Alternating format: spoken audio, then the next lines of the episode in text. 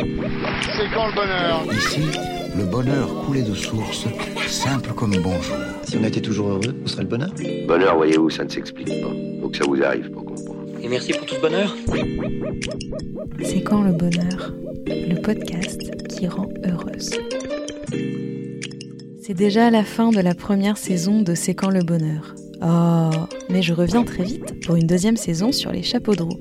Oui Et en attendant la prochaine saison, suivez l'Instagram du podcast, les podcasts du dimanche, où je vous réserve un projet surprise en attendant la reprise. Et pour clôturer cette saison en beauté, je vous ai concocté deux épisodes spéciaux pour aller creuser un sujet lié au bonheur. Vrrr, roulement de tambour, la psychologie positive. Ensemble, nous allons découvrir ce qu'est la psychologie positive, en quoi elle diffère de la psychanalyse classique et surtout comment appliquer ces méthodes pour surmonter ces difficultés. Vous allez voir, ça va vous exploser le cerveau. Et pour cela, j'ai invité Marine Miglianico. Marine est docteur en psychologie positive et a créé sa clinique à Montréal.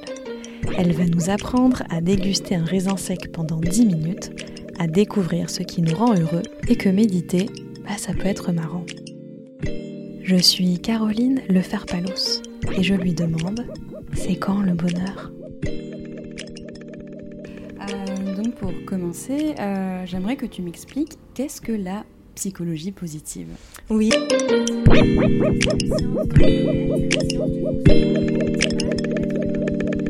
C'est-à-dire?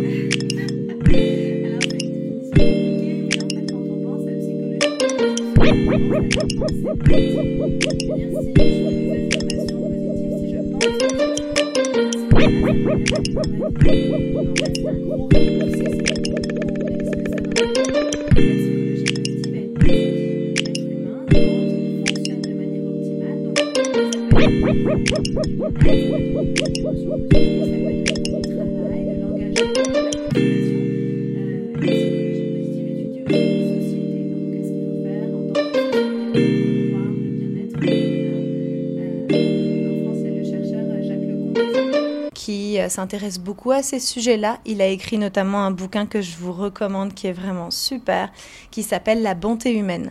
Il a aussi écrit Les entreprises humanistes et il a aussi écrit un livre qui s'appelle Le monde va beaucoup mieux que vous ne le croyez, basé sur la recherche toujours. Ok, très bien. Euh, et donc oui, j'aimerais bien revenir sur euh, un peu l'écueil qu'on a sur la psychologie positive, une sorte de méthode Coué, comme tu disais. euh, il suffit de penser que tout va bien pour aller bien. Mhm. Euh, comment ça se passe concrètement? Mais en fait, le, le- le problème de la méthode Coué, c'est que si on se dit, euh, si je pense positif, tout, va- tout va bien aller, on peut mettre de côté ou euh, euh, dénier les choses qui ne vont pas dans notre vie. Or, les, choses qui ne vont pas, il faut les reconnaître et puis ben, trouver euh, des méthodes pour euh, les dépasser, euh, faire appel à ses ressources psychologiques, etc. Donc, par exemple, en thérapie, quand quelqu'un arrive et nous dit bon, je, viens pour une difficulté relationnelle, on va pas lui dire ben, dis-toi que ça va bien aller et ça va bien aller. Euh, on va d'abord étudier la situation, donc la personne va verbaliser ce qu'elle vit, ses difficultés, euh, comment ça se, ça se matérialise dans sa vie, etc. Et ensuite, on va partir de ses forces, de ses ressources, pour trouver des solutions euh, vis-à-vis de cette situation-là. Par exemple, si c'est une difficulté relationnelle, on peut poser des questions issues de l'approche appréciative. Euh, qu'est-ce que l'approche appréciative? Alors, l'approche appréciative, il y a tellement de choses à dire sur la psychologie positive. L'approche appréciative, elle est née dans les années 80 lorsque David Copperrider faisait euh, son doctorat en psychologie euh, organisationnelle aux États-Unis. Son superviseur l'a euh, en fait euh, mandaté à travailler dans la clinique de Cleveland et il lui a demandé d'analyser euh, ce qui dysfonctionnait et de proposer un modèle de changement organisationnel. Donc, la psychologie organisationnelle, c'est la psychologie des entreprises? Oui. D'accord. Exactement, la, la psychologie appliquée aux organisations et aux individus au sein des organisations. Donc il se retrouve dans cette clinique et il se met à poser des questions euh, au personnel, aux patients, et il se rend compte que les gens sont assez satisfaits de, leur expérience au sein de cette clinique-là. Alors, euh, poser des questions sur l'engagement, comment est-ce que vous vous sentez engagé au travail Les gens disent oui, on, se sent bien, euh, parle du bien-être, de la motivation, etc. Et ils se disent, mais merde, comment je vais faire Cette clinique va relativement bien. Alors, il se met à questionner sur ce qu'ils font pour que ça aille bien. Qu'est-ce qui fait que votre niveau de cohésion au sein de l'équipe, euh, euh, il est bon? Qu'est-ce qui fait que euh, vous vivez du bien-être au travail? Qu'est-ce qui fait que les patients sont satisfaits de vos services? Et ce qu'il a réalisé, c'est que en posant ces questions, eh bien en fait, les gens au sein de l'organisation, donc les praticiens et les patients, augmentaient leur niveau de bien-être, leur niveau de motivation, d'engagement, etc. Donc il s'est questionné, il s'est dit finalement qu'est-ce qui se passe? Ben, En posant ces questions-là, il amenait les gens à conscientiser leurs bonnes pratiques. En fait, depuis tout petit, on est euh, habitué, entraîné à faire de la résolution de problèmes. Mhm. En mathématiques, dans les textes, euh, on va travailler en fait à, comprendre, analyser euh, et résoudre les problèmes. Ce qui est fondamental, mais c'est pas suffisant. En fait, on devrait aussi analyser, comprendre ce qui va bien. Mhm. Et en fait, souvent, quand on pose la question, ce qu'on réalise, c'est que les gens sont beaucoup moins à l'aise à analyser un fonctionnement positif, quelque chose qui fonctionne bien, tout simplement parce qu'on n'a pas l'habitude. Mhm. Donc quand on pose la question, mais qu'est-ce qui fait que ça va bien, que tu es motivé au travail euh, Souvent on va avoir des réponses euh, très globales.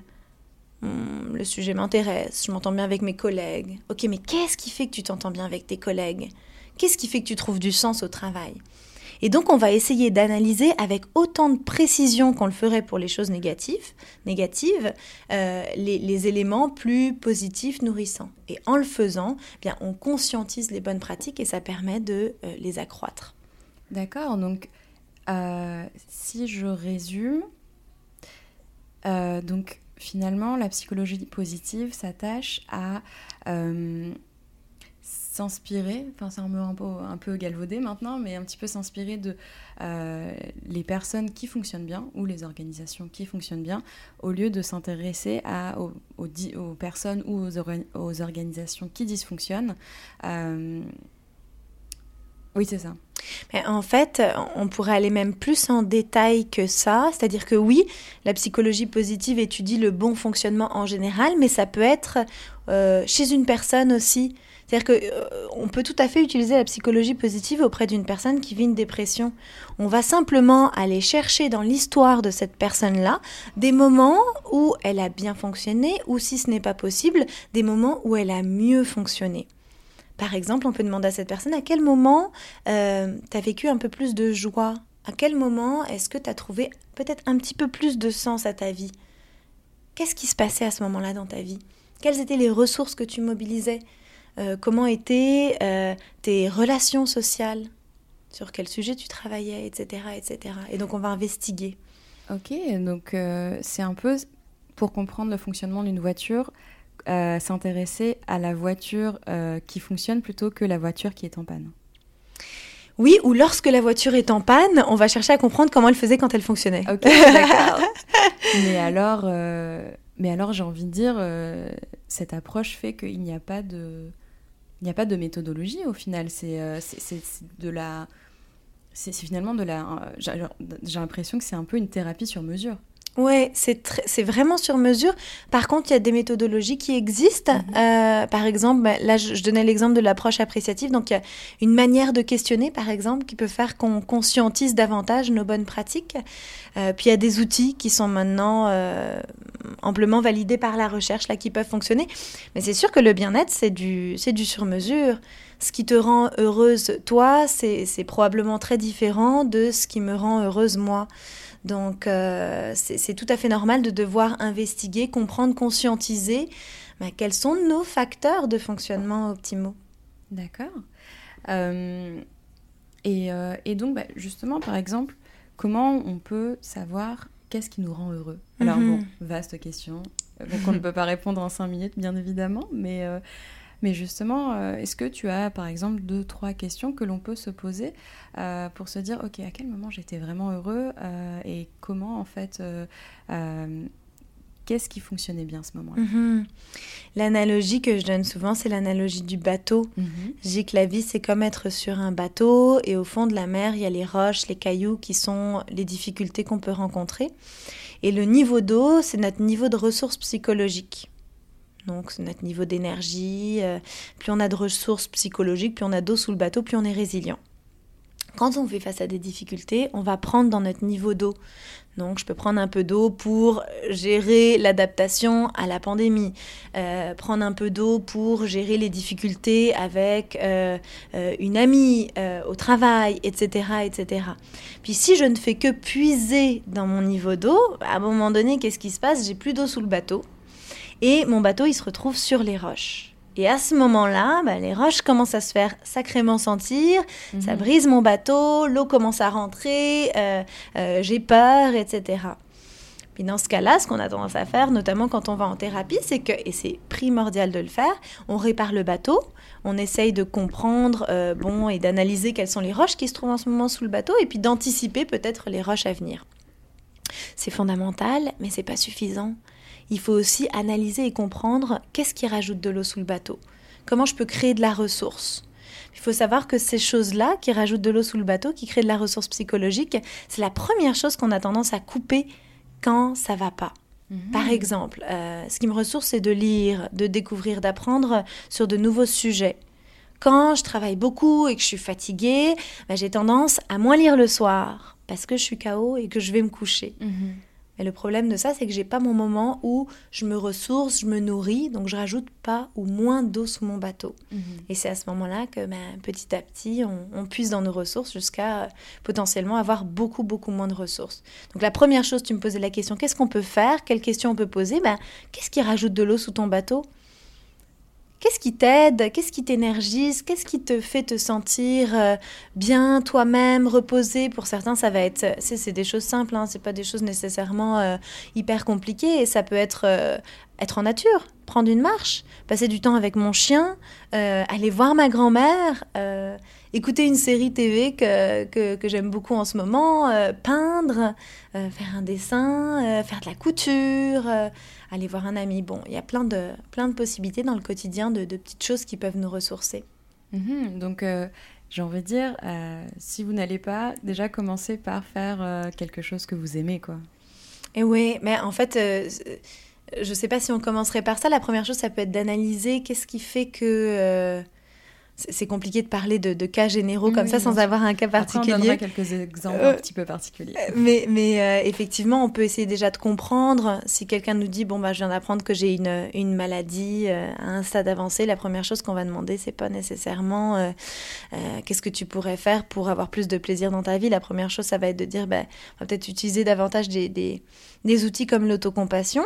Pratique la compassion vis-à-vis de toi-même, sois doux avec toi-même, sois dans l'accueil. On peut pratiquer la pleine conscience, être dans l'accueil de ses émotions, être dans l'ouverture par rapport aux difficultés qu'on vit. euh, euh, et puis ensuite, une fois qu'on a investigué euh, tout ça, on va, on va essayer de trouver des ressources. Qu'est-ce qui peut t'aider en ce moment à traverser ce- cette période très difficile pour toi? Oui, c'est ça. En fait, on a l'impression que la psychologie positive, c'est que euh, positiver, euh, voir le, le verre à moitié euh, plein, etc. Et puis souvent, les personnes sont là, bah oui, mais ok, mais comment je fais si j'ai une maladie grave, s'il m'arrive des trucs pas possibles et que vraiment je suis dans une difficulté C'est-à-dire qu'on ne nie pas les problèmes, on ne nie pas la difficulté, on ne nie pas la souffrance. On essaie de vivre avec, ou en tout cas de... de développer des ressources pour pouvoir y faire face et développer la résilience. En fait, euh, c'est vraiment ça. Je donne souvent l'exemple en thérapie. euh, les émotions, c'est un peu comme, on peut imaginer des, enfants, on pourrait les personnifier, tu sais, dans des enfants. Puis imaginez, j'- j'écoute pas ma colère, j'écoute pas ma tristesse.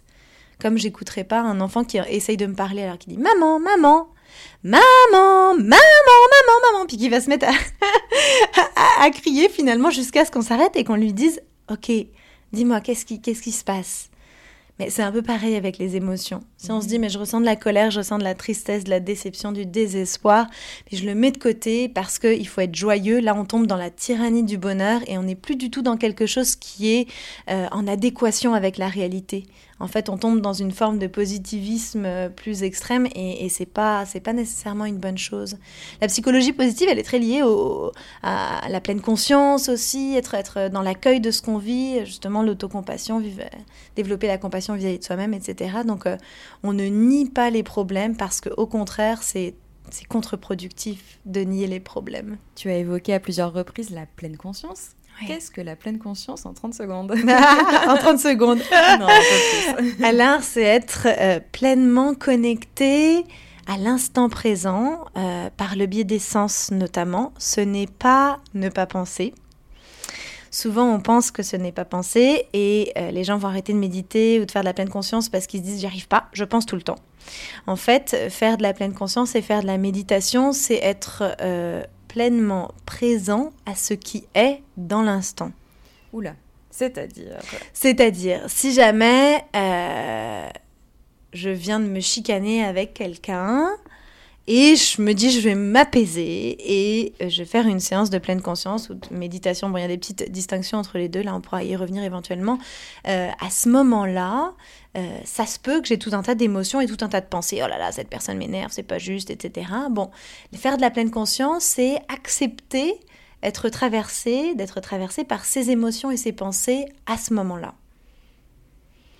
Donc c'est accueillir ce qui nous traverse et éventuellement, avec la pratique, avec le temps, on arrive à calmer son esprit et petit à petit, les pensées euh, sont plus gérables, sont moins présentes, et on peut arriver même euh, par moments à être dans un état de pleine conscience totale, c'est-à-dire euh, ne plus penser. Mais ça, c'est quelque chose qui se pratique énormément. Puis, il n'y a pas un moment donné dans notre vie où on médite assez pour ne plus jamais penser. En fait, ça ressurgit régulièrement. Et donc, c'est un entraînement. Ça m'évoque une, analogie que j'aime bien. Tu me dire si c'est correct. Est-ce que c'est comme quand tu es euh, quand tu fais du surf, la première chose qu'on t'apprend, euh, c'est de ne pas lutter contre les vagues, parce que tu dois remonter les vagues, c'est impossible. Euh, mais on t'apprend en fait à plonger sous les vagues et à mmh. ressortir plus loin quand c'est plus mmh. calme. Est-ce que finalement, c'est pas un petit peu la même chose dans le sens où, par exemple, on a une frustration, on a une colère, on a une difficulté, et au lieu d'essayer de l'affronter de plein fouet, en fait, de plonger. Euh, et, de, euh, et de ressortir euh, de l'autre côté? C'est une très très belle analogie. C'est une super belle analogie, vraiment. oui, absolument. Il y a un théoricien que j'aime beaucoup, qui est pas un chercheur en psychologie positive qui est aujourd'hui décédé. Il a fait une partie de sa carrière au Canada. Euh, c'est Dabrowski. Mhm. Dabrowski a beaucoup étudié les personnes hypersensibles et à haut potentiel, qui est une, partie donc, de la population qu'on reçoit à la clinique. Euh, et il a une théorie que je trouve euh, géniale et à laquelle on peut intégrer la psychologie positive. c'est la théorie de la désintégration positive. Oula. Ça fait peur. Oui, le mot peut faire un peu barbare, mais euh, en fait, souvent, je, ne pourrais pas le faire là parce que je le dessine, mhm. euh, quoique je pourrais le dessiner puis l'expliquer en même temps, euh, comme, je, comme je le fais en, là, tu thérapie. Une feuille, un stylo. Je prends une feuille, un stylo, je dessine une droite, mhm. voilà. Je dis que la vie, en fait, dans la vie, on peut rencontrer des difficultés. Donc, je fais des ronds sur la droite qui représentent des difficultés. Et lorsque l'on vit ces difficultés, on a plusieurs options en fait. Euh, quand on vit cette crise, là, on vit du déséquilibre, donc on se sent pas à son meilleur. Euh, on est justement dans cette phase de désintégration positive, donc euh, on peut vivre tout un tas d'émotions désagréables. Et là, on a plusieurs possibilités. La première étant, on, on, peut essayer de se stabiliser en fait. Et euh, si on se stabilise, on peut, on peut mettre en place tout un tas de choses pour, pour y arriver. Et dans ce cas-là, euh, on peut y arriver, mais on peut revenir à un état antérieur de fonctionnement. Donc là, je fais une petite flèche et je dessine le petit bonhomme qui est en bas sur la droite. Et le problème, c'est que lorsque l'on revient à un état antérieur de fonctionnement, la vie est bien faite. On n'a pas nécessairement compris le sens de la crise qu'on vivait, donc on n'a pas appris ce qu'on avait à apprendre, et donc euh, on va revivre la même difficulté sous d'autres formes. L'autre possibilité, c'est d'essayer de comprendre le sens de ce que l'on vit et euh, selon Dabrowski, on dit que la guérison vient de la rencontre d'une blessure et d'un sens. Donc là, j'écris G égale B plus S. La guérison vient de la rencontre d'une blessure et d'un sens. Je comprends le sens de ce que je vis. Et à ce moment-là, bien, je suis capable de transcender la crise et de passer à un état euh, supérieur de fonctionnement. Plus je vis des crises et plus je transcende les crises, c'est-à-dire j'en extrais le sens et j'apprends, je grandis de ça, plus je vais euh, monter sur ma droite là et m'en aller vers plus de conscience, plus de sens, plus d'altruisme, euh, plus de liens positifs, etc., etc. Donc c'est un peu un, alors, euh, c'est une maxime qui est devenue galvaudée, mais c'est un peu ce qui ne nous, tue pas, nous rend plus forts. Oui, oui, on, pourrait utiliser cette maxime-là. Ou un essai-erreur. On essaye, on échoue et puis on réussit mieux après. Ça? Ouais, parce que, parce que ce qui nous tue pas nous rend plus fort. Il y a des choses qui ne dépendent pas de nous. Il y a des choses qui dépendent de l'environnement dans lequel on est, euh, et, là aussi, il y, a des apprentissages à faire, de savoir se protéger, de savoir s'extraire. Puis l'objectif n'est pas nécessairement de rester dans la situation en se disant je vais finir par être plus fort, je vais finir par m'améliorer en étant dans l'adversité tout le temps. Euh, on a besoin d'avoir des moments d'accalmie où on peut reprendre notre souffle, remettre de l'eau sous le bateau, euh, se reposer, se réancrer, etc. Quand on est trop dans la crise, puis on le voit beaucoup chez les personnes à haut potentiel, à essayer de vivre tout un tas de défis, quand il y a trop de défis, trop d'enjeux en même temps, on se désancre. Euh, c'est un peu comme un arbre euh, auquel on coupe les racines. En fait, on enlève les racines l'ancrage et à ce moment-là, ben, on est beaucoup plus vulnérable. Donc c'est super important d'avoir des moments où euh, on peut être bien ancré dans des environnements qu'on connaît, dans lesquels on est bien, avec sa famille, avec des amis, au travail, quand on est en confiance, etc. Ce qui nous permet de pouvoir ensuite avoir de l'énergie, de la ressource pour faire face aux difficultés. D'accord. Ah, donc on continue le dessin. Mais voilà, en fait, c'est ça la théorie de Dabrowski, c'est vraiment ça, c'est que les crises que l'on vit, lorsque on utilise nos ressources, donc euh, c'est là où on peut intégrer la psychologie positive. Quand on mobilise nos ressources euh, lorsque l'on fait face à la crise, eh bien on peut extraire le sens de ce que l'on vit, l'intégrer. Puis l'intégration, elle n'est pas juste euh, psychologique, elle est physique, elle est même corporelle. Souvent on ah le ressent dans le corps. Là, je vais avoir mal à la gorge ou mal aux épaules ou mal au ventre. Voilà. Puis quand, la, quand on comprend le sens, quand on délie notamment au niveau émotionnel cette difficulté-là, eh bien on se libère de quelque chose et à ce moment-là, euh, on, développe un niveau de fonctionnement qui est plus, si je reprends les mots de la psychologie positive, qui est plus optimal. Mhm. D'accord. Donc pour revenir à la pleine conscience, qui était notre point de départ, euh, donc la pleine conscience, donc ce n'est pas forcément méditer, euh, puis l'image que l'on a de la méditation, on est assis face à un lac et puis on ne pense à rien, mais c'est d'être vraiment dans l'instant présent, donc c'est-à-dire par exemple faire un gâteau et ne penser que euh, à la farine, à sentir le beurre, mm. euh, à ne pas penser à ce que je vais faire demain, à ce que j'ai fait hier, euh, aux frustrations que j'ai eues avant-hier, mais juste d'être là à ce moment-là, à toucher, à sentir. d'être connecté au sens, à ce qu'on perçoit, effectivement. Oui.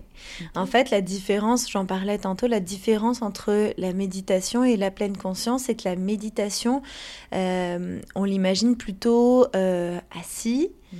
Euh, où on ferme les yeux et où on prend un temps, ça peut être 5 minutes, 10 minutes, une demi-heure, deux heures, qu'importe, où euh, on, est dans un état méditatif, donc on, essaye de revenir, de ramener son esprit sur les perceptions dans l'instant présent. L'esprit va repartir sur des pensées, des frustrations, des émotions, des images, et on le ramène avec beaucoup de douceur, sans jugement, euh, dans l'instant présent. La pleine conscience, alors ça peut être la méditation en action. Donc ça peut être effectivement faire un gâteau et être complètement connecté à l'expérience sensorielle, pas être dans sa tête. Euh, ça peut être de prendre une marche et euh, observer tout ce qu'on voit, les couleurs, les formes, etc. Ça peut être en psychologie positive, on a l'exercice de, savourer, en anglais ça s'appelle savoring, euh, qui est un exercice avec un raisin sec. Alors. Euh, Savourer un raisin sec, c'est pas compatible. Exactement. Ça fait pas forcément rêver, mais l'exercice est hyper enrichissant. Donc l'idée, c'est. L'exercice prend peut-être une dizaine, quinzaine de minutes quand même pour manger ce raisin sec. Il y a plusieurs étapes. La première étape étant qu'on observe le raisin sec, on regarde euh, voilà, la, la, couleur, les formes, comment la lumière se réfléchit dessus, euh, qu'est-ce qu'on sent au niveau du toucher. C'est vraiment de conscientiser tous les éléments sensoriels. Ensuite, on va l'amener au nez. on va sentir, essayer de distinguer un maximum euh, d'odeurs. Ensuite, on le met sur la langue. On va essayer de, de, de, distinguer tous les goûts possibles. Ensuite, on le laisse fondre. On se connecte à plus euh, ce qu'on sent dans notre bouche. Et puis ensuite, on l'avale et on essaie de sentir mais, euh, voilà, le, le, la déglutition et puis même la, la, la, digestion. En fait, on essaye de conscientiser ce qu'on sent dans le corps. Ah. Petite anecdote, j'ai fait un jour cet exercice avec deux petits garçons. Mmh. Ils avaient peut-être euh, 5 ans et 7 ans. Euh, leur maman voulait les initier à la psychologie positive, donc euh, on avait fait un atelier euh, familial euh, avec en plusieurs étapes, bref, et on a pratiqué le savoring. Et la semaine suivante, on se revoit et je leur demande alors, est-ce que vous avez euh, savouré un plat euh, depuis l'exercice? Oui, parce qu'on peut le faire avec un bon gâteau. Oh, on peut le faire ah, avec un okay. bon gâteau, on peut le faire avec n'importe quoi, mais c'est pas mal de commencer par le raisin sec parce que mmh. c'est tellement, euh, c'est tellement petit, puis ça, nous, ça peut ne pas nous faire envie, mmh. en fait, et réaliser à quel point ce raisin sec, il peut être délicieux quand on se concentre dessus. Euh, c'est déjà un, un, un, super exercice. Et donc, ils me disent, la semaine suivante, on est allé manger un McDo et c'était le meilleur McDo de notre vie. Alors, j'ai trouvé ça trop mignon. Puis c'est vrai, en fait, on, on peut remanger des choses qu'on a l'habitude de manger, qu'on aime. Alors, pour eux, c'était un McDo. Euh, et ils ont trouvé ça excellent parce qu'ils ont pratiqué le savoring après avoir fait le raisin sec euh, avec leur McDo. Ok. C'était touchant. Et j'aimerais savoir quelle est, la, quelle est la différence entre la psychologie positive et euh, la psychanalyse euh, mmh. classique comme on connaît, donc Freud, Lacan, etc. Mmh. Euh... Alors, j'ai trouvé ta question, en fait, quand, quand on s'est parlé il y a quelques mmh. jours, tu me l'as posée, puis je me, je me suis dit, euh, c'est une super bonne question euh, qu'on me pose pas souvent, mais que je, que je trouve qui est vraiment euh, une excellente question. La, la, psychanalyse se veut plus psychanalytique. Donc, oui, plus, c'est-à-dire, on est plus dans l'analyse. Mmh. On va analyser les dysfonctionnements. On est dans l'étude de l'étiologie. Donc, l'étude, l'étude des causes. D'accord. Donc on va essayer de faire des liens entre ce qui est vécu à l'heure actuelle et des événements passés, en lien souvent avec euh, l'enfance, la petite enfance, mais on peut aussi analyser l'adolescence et, la vie adulte. On va essayer de, comprendre qu'est-ce qui fait que euh, voilà il y, a une souffrance. On est dans l'analyse, c'est-à-dire qu'on essaye d'amener au conscient euh, des éléments qui pourraient être inconscients. La psychanalyse est très très basée sur la théorie. Donc, il euh, y a beaucoup de bouquins qui ont été écrits là-dessus. Puis tu me demandais notamment quelle est la différence entre la psychanalyse et la psychologie positive. Une des différences euh, majeures, c'est que la psychologie positive, elle est vraiment ancrée euh, dans la recherche. La psychologie positive, elle, elle étudie davantage comment on peut faire pour amener une, partie du passé dans le présent, en, en, en comment dire, en, mobilisant les ressources pour que le futur aille mieux, pour que ça aille mieux dans le futur. Donc c'est plus basé sur des outils concrets. Euh, les, recherches souvent sont, sont, très accessibles. La psychanalyse est un peu plus euh, intellectuelle, donc euh, je ne sais pas si c'est le bon mot intellectuel, mais théorique en tout cas, et, et plus théorique, alors que la psychologie positive se veut beaucoup plus appliquée. Mais il n'y a pas, ça veut dire qu'il n'y a pas de recherche en psychanalyse? Si, il y a des recherches, mais c'est les, les, les, Alors, je suis pas spécialiste de la psychanalyse, c'est pour ça que ta question -hmm. était, euh, était un peu plus difficile pour moi à répondre. -hmm. euh, il y a des recherches, mais les outils sont moins validés, en fait. Je sais que les recherches que j'ai lues sur la psychanalyse... Euh, Bon, ce qui, est très, euh, euh, qui ressort dans les éléments importants en psychanalyse, c'est l'alliance thérapeutique notamment, euh, c'est-à-dire avoir un bon lien humain avec son thérapeute. La, psychologie positive, la recherche étudie la validité des outils qui sont utilisés. En psychanalyse, on est plus dans l'association libre, dans la thérapie par la parole, donc il n'y a pas nécessairement d'outils plus concrets qu'on peut mettre en pratique en thérapie psychanalytique. On est plus dans l'investigation. D'accord, donc si, euh, si j'essaie de résumer, la psychanalyse euh, est plus une méthodologie où euh, c'est la libération de la parole, c'est on va essayer d'enquêter comme une enquête policière, qu'est-ce qui a amené à euh, un dysfonctionnement. Donc euh, en, remontant loin dans l'enfance, etc., etc. Et la psychologie positive va plus s'intéresser à euh, des méthodologies que l'on a testées on a vu que ça marchait et on va plus s'intéresser à comment toi tu peux résoudre tes problèmes. Mhm. C'est ça? Ce qui serait super intéressant, je t'entends parler là, c'est d'avoir quelqu'un qui soit parce que moi c'est pas ma c'est pas mon domaine d'études et puis peut-être que, que je, me trompe là, mais ce qui serait super intéressant un jour, c'est d'avoir un, psychanalyste et un psychologue spécialisé en psychologie positive euh, discuter pour mieux identifier peut-être les points de convergence et les points de divergence. Euh, il y a certains psychologues, euh, psychanalystes, qui pratiquent la psychologie positive sans le savoir. Mhm. Parce qu'ils vont investiguer aussi les ressources, les forces, etc. Donc, on peut trouver des points de divergence, on peut aussi trouver beaucoup de points de convergence d'ailleurs souvent arrivé quand je discutais avec certains psychologues qui me disaient bah, moi j'utilise une approche psychanalytique ou psychodynamique. Et puis en fait quand j'ai lu sur la psychologie positive bah, j'ai réalisé qu'il y avait certaines choses que je mettais déjà en place dans ma pratique. D'accord, euh, d'accord. Donc euh, a priori euh, la psychanalyse le, le, seul outil finalement c'est plus bon genre de s'allonger puis de raconter son enfance. Et la psychologie positive c'est plus des comme tu dis, euh, utiliser des outils comme le savoring, euh, voilà, des, choses. Euh, d'accord. Sachant qu'en fait. les deux peuvent être complémentaires? Oui, absolument. Et puis la psychodynamique, et puis les thérapies cognitivo-comportementales, la thérapie ACT, l'approche orientée solution. Il y a plein d'approches. En fait, euh, en t'écoutant parler, ce, ce, ce, qui me, ce, qui, ce qui me pose problème, peut-être plus dans, dans, le fait de répondre à cette question, c'est la question de l'opposition. En fait, je ne vois pas nécessairement euh, la psychanalyse ou la psychologie positive comme des référentiels théoriques opposés, mais plus différents. Et on peut avoir, et c'est souvent le cas en thérapie, en fait, c'est mon cas c'est le cas de la plupart des thérapeutes à la clinique, on a une approche intégrative. Mhm. C'est-à-dire qu'on utilise des outils de la psychologie positive, on utilise la, philosophie de la psychologie positive, c'est-à-dire euh, voir les forces en l'être humain, voir sa capacité de résilience, etc. Euh, mais on peut tout à fait apporter des éléments, et on le fait euh, très souvent, d'autres référentiels théoriques pour être intégratifs. Il y a des gens avec lesquels la psychologie positive bon, va être beaucoup plus difficile à appliquer parce que c'est moins leur dada, parce que euh, ils ont eu d'autres expériences thérapeutiques qui leur ont plu euh, et qui veulent aller dans la même direction. Euh, voilà, donc on peut tout à fait créer des ponts entre les approches. Mais c'est ça, ce qui serait intéressant, c'est d'avoir quelqu'un spécialiste de la psychanalyse qui puisse, c'est vrai, qui puisse en discuter. Ça, ce serait génial parce que effectivement, moi, je peux parler davantage de la psychopositive, mais mm. un peu moins de la psychanalyse. Ok. oui, c'est ça, parce que on a j'ai l'impression que la, la, différence entre la psychanalyse et la psychologie positive, c'est aussi en psychanalyse, on va considérer que euh, il y a un peu j'ai l'impression que c'est il y a une peu une espèce de condamnation à répéter ces mêmes erreurs. C'est à dire que j'ai l'impression que en psychanalyse on va te voilà c'est ça exactement c'est le dessin que tu euh, que tu as montré. C'est un peu bon je caricature évidemment hein, mais c'est un petit peu à ah, euh, bah, ta mère a été comme ça quand tu étais petit genre par exemple, tu as eu une mère, je sais pas, autoritaire, et donc tu vas reproduire ce schéma euh, continuellement euh, tout au long de ta vie.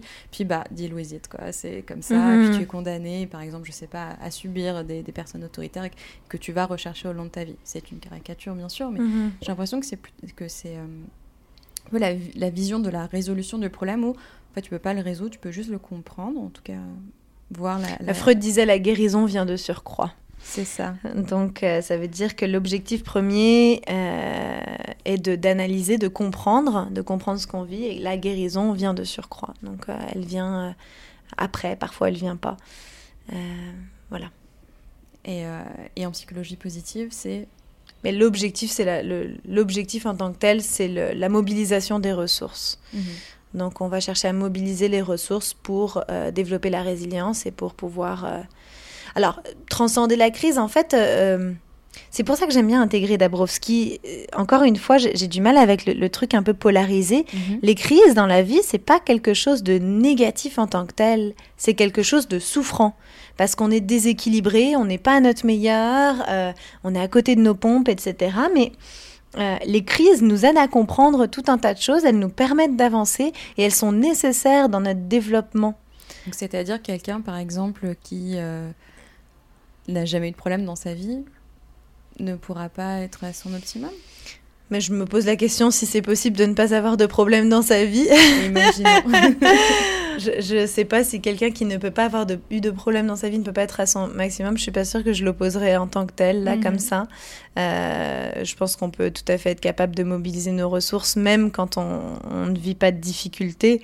Mais je pense qu'effectivement, les, les, crises, les difficultés que l'on peut vivre euh, nous amènent à remettre les choses en perspective, à nous poser des questions, à nous transformer, parfois à changer d'orientation euh, professionnelle, euh, de, de, de, de, cercle social, parce que ça ne nous convient plus. Euh. donc ça permet le mouvement en quelque part. Mais la vie, c'est le mouvement. Donc euh, il y a quelque chose de... Il y a quelque chose de, de, de, de comment dire de transformateur dans les, qui, permet la transformation en fait dans les crises.